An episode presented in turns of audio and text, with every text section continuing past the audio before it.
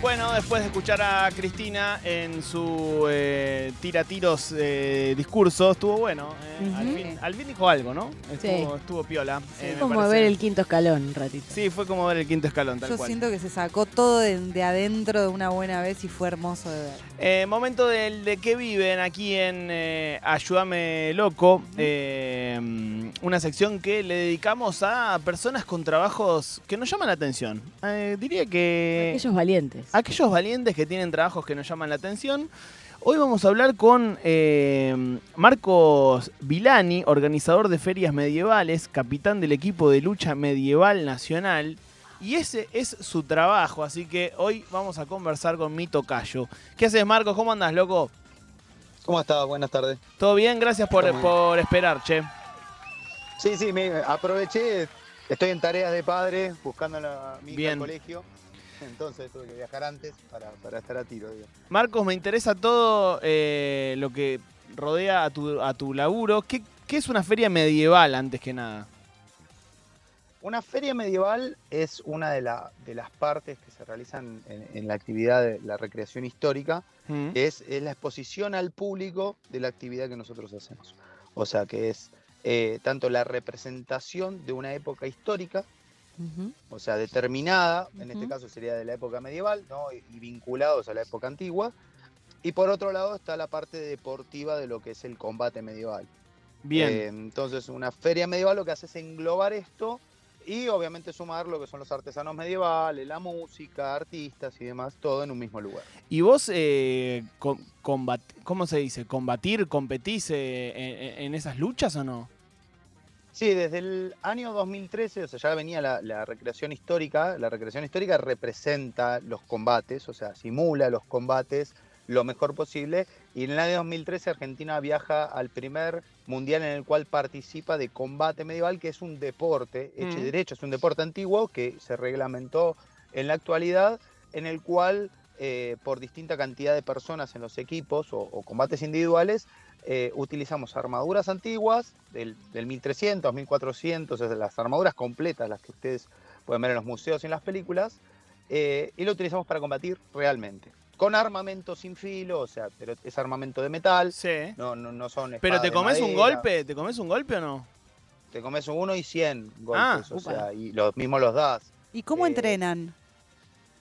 Se entrena en distintas sedes, distintos clubes, con equipamiento eh, soft, que le llamamos, que es de, de goma espuma, con cascos de distintas artes marciales y protecciones, eh, para poder entrenarlo día a día, porque una armadura está pesando aproximadamente 30 o más kilos, Wow. eh, porque son armaduras reales, o sea, con los espesores que tenían eh, realmente, entonces, y te tienen que proteger del impacto de un arma real, entonces son armaduras pesadas y que más allá de ser costosas, no solo de, de poder comprarlas, sino de fabricarlas, eh, Argentina fabricó muchísimas de, de estos equipamientos por la dificultad de poder conseguirlos del exterior Sí.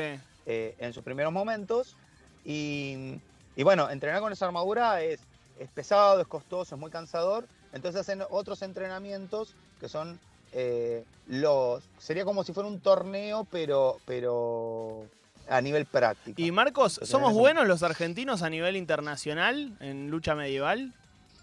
Los argentinos, como en la gran mayoría de los deportes, son buenos. El problema que tienen siempre es que cuando hacen un deporte particular, eh, tienen que arreglárselas solos. Entonces, Mm. la- todas las personas lo que hacemos es nos rompemos la espalda Claro. en otros trabajos para juntar plata para poder viajar al mundial y eso complica obviamente el desarrollo deportivo que no significa que no haya peleadores de primer nivel acá en Argentina, pero cuando tenemos que salir a representarlo es un, es un desafío muy grande, eh, más allá de mover un equipamiento como el que movemos nosotros, que no es Mm. un, un chiste, tendré que ir con dos valijas gigantes. No, claro. eh, no, y además eh, eh, pasar un aeropuerto con una espada no debe ser tan Mm. sencillo. No es tan complicado como parece. ¿eh? Ah. Realmente, eh, o sea, como no, no tiene filo ¿no? La- la- el- Mm. el equipamiento, eh, por más que vos llevas dos valijas con dos bolas de metal, eh, no te hacen tanto problema. Yo he viajado mucho, he estado, participé en muchísimos mundiales y torneos internacionales y, y realmente nunca tuve ningún inconveniente con la, con la mochila. O sea, tuve más inconveniente, por decirlo de alguna manera, acá en Mm. Argentina, que me preguntaban qué es eso Sí. y desarmarlo y mostrarme y demás, que cruzando una frontera, no sé, en Bosnia. Y- Mira. Viste que vos decís, eh, eh, y no me dijeron nada por eso. ¿viste? Alguien acá en el chat dice, eh, pregúntenle sobre el pánico al usar los cascos. ¿Qué es eso? Eh, lo que está hablando es la claustrofobia, o sea, el Ajá. casco vos pensás que es un equipamiento de aproximadamente 8 o 10 kilos, o sea, porque tiene un espesor para protegerte, obviamente, la parte más importante eh, del ser humano, digamos que es la cabeza y la columna, es una de las cosas que principalmente protegemos, y hay gente que realmente le, le agarra claustrofobia. Entrena todo muy lindo, pero cuando se pone una armadura y le restringe la respiración, restringe la visión, auditivamente también está restringido, más todo el volumen de peso, eh, eh, le agarra, puede agarrar claustrofobia. Son los casos los menos, ¿no? Obviamente, pero ah, yo lo he visto pasar y que no pueden practicar el deporte por un tema de, de claustrofobia. O sea, que, que lo descubren, digamos, con, con esta actividad o con, usando un casco de moto, ¿no? Es lo, mi- lo mismo. Marcos, te hago una pregunta. El look y el estilo de vida, ¿hay algo? Porque veo acá en la foto que tenés ahí como el pelo largo, una barba. Digo, ¿hay algo de, de llevar algún alineamiento en tu estilo de vida o, o es solamente a la hora del, del juego del deporte? No, este es mi look original, o sea, nada más que el día a día me ató el pelo por, por un tema de practicidad, ¿no? Pero eh, lo, lo lindo que tiene el mundo medieval es que uno eh, lo vive, no es algo que lo, lo actúa, eh, o sea, uno conforma su familia, sus amigos, todo en este grupo de personas que, que lo interesante es que es muy amplio y muy variado, no, no tiene un, un estrato social que lo practica esta actividad o, o una edad determinada, o sea, hay desde niños muy chiquitos hasta personas muy grandes de distintos lugares, distintas contexturas físicas, distintos estudios. Eh, entonces, uno como lo vive, muchos eligen eh, tener ese aspecto, pero en realidad, como hay tanta libertad, cada uno hace lo que quiere, básicamente. Eh, y no tenés que mantener un look para... eh, o sea, si no, si no tenés barba, no puedes hacer eh, combate medieval. No, no- Claro, no, claro. tiene absolutamente nada que ver. Bien. Eh, Y Marcos, Sí, en relación a las ferias, eh, ¿cómo son? ¿Cómo las organizan? ¿Hablan con gente que estudia un poco la época medieval para, por ejemplo, llevar eh, o traer eso a la actualidad?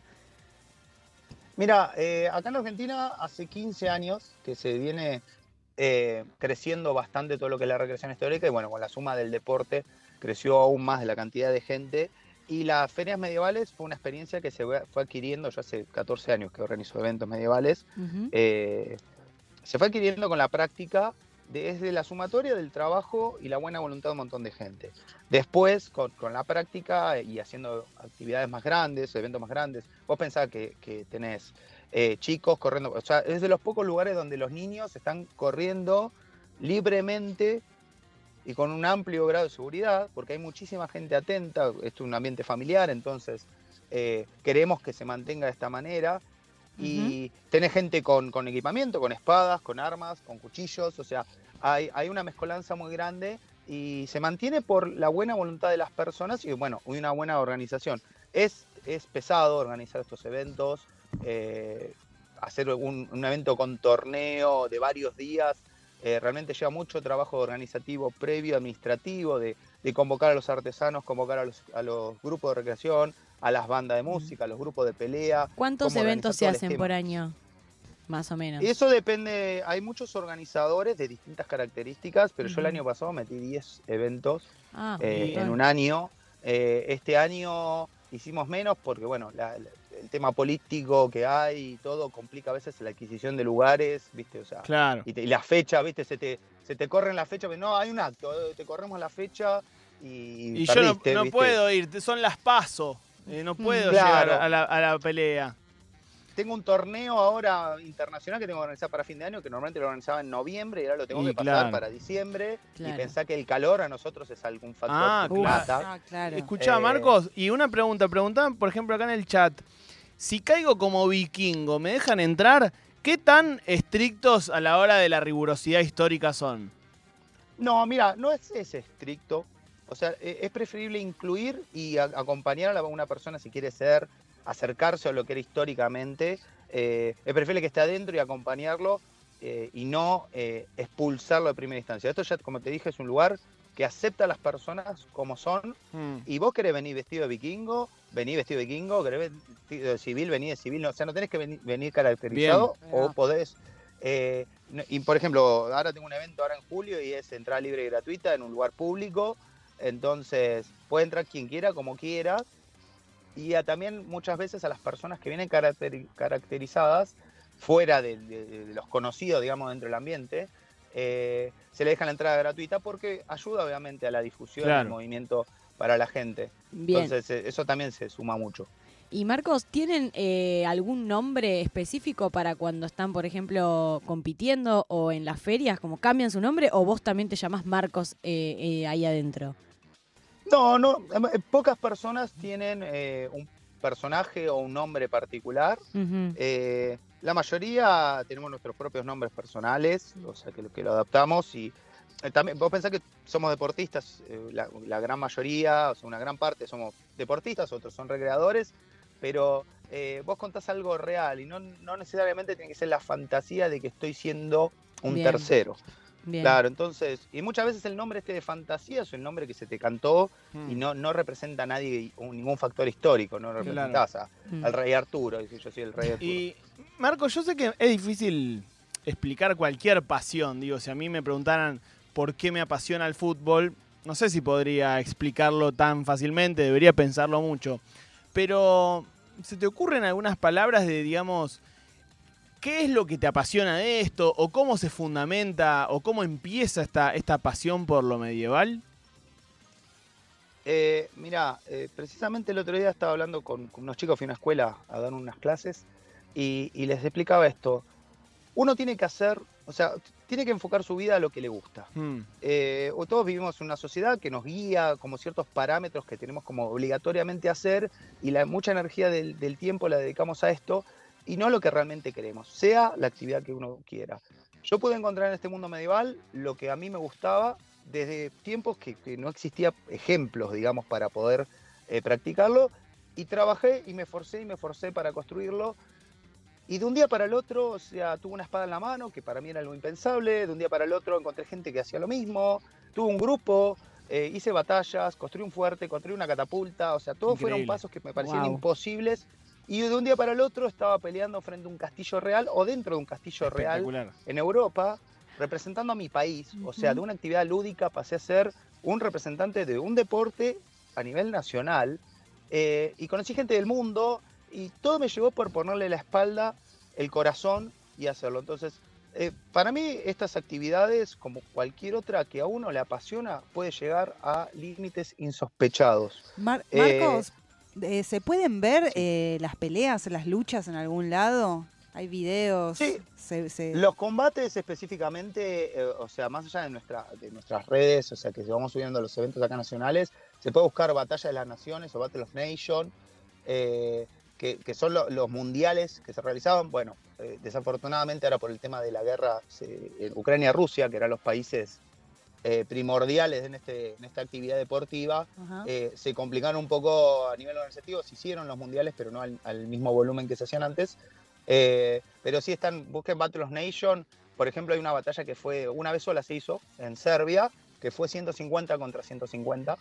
O sea, eh, imagínense 300 personas vestidas con armadura de distintos países No, increíble. en, una, bat- en un combate que, que, eh, fue exactamente como era un combate real, obviamente sin, sin fallecidos, ¿no?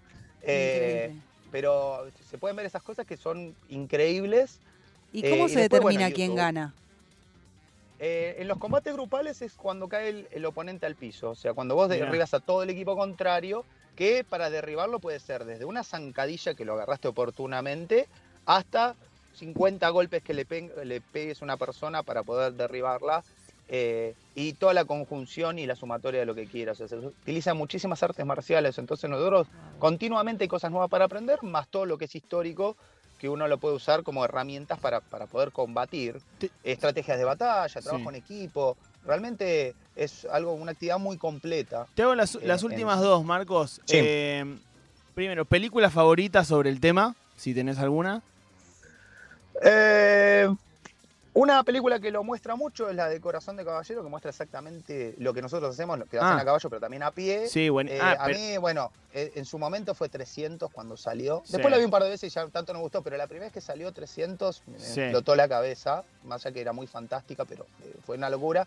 Y bueno, Gladiador, Corazón Valiente, verla desde chico, o sea, Mm. y eh, sí. fueron todos, eh, de- digamos, relacionados con este tema.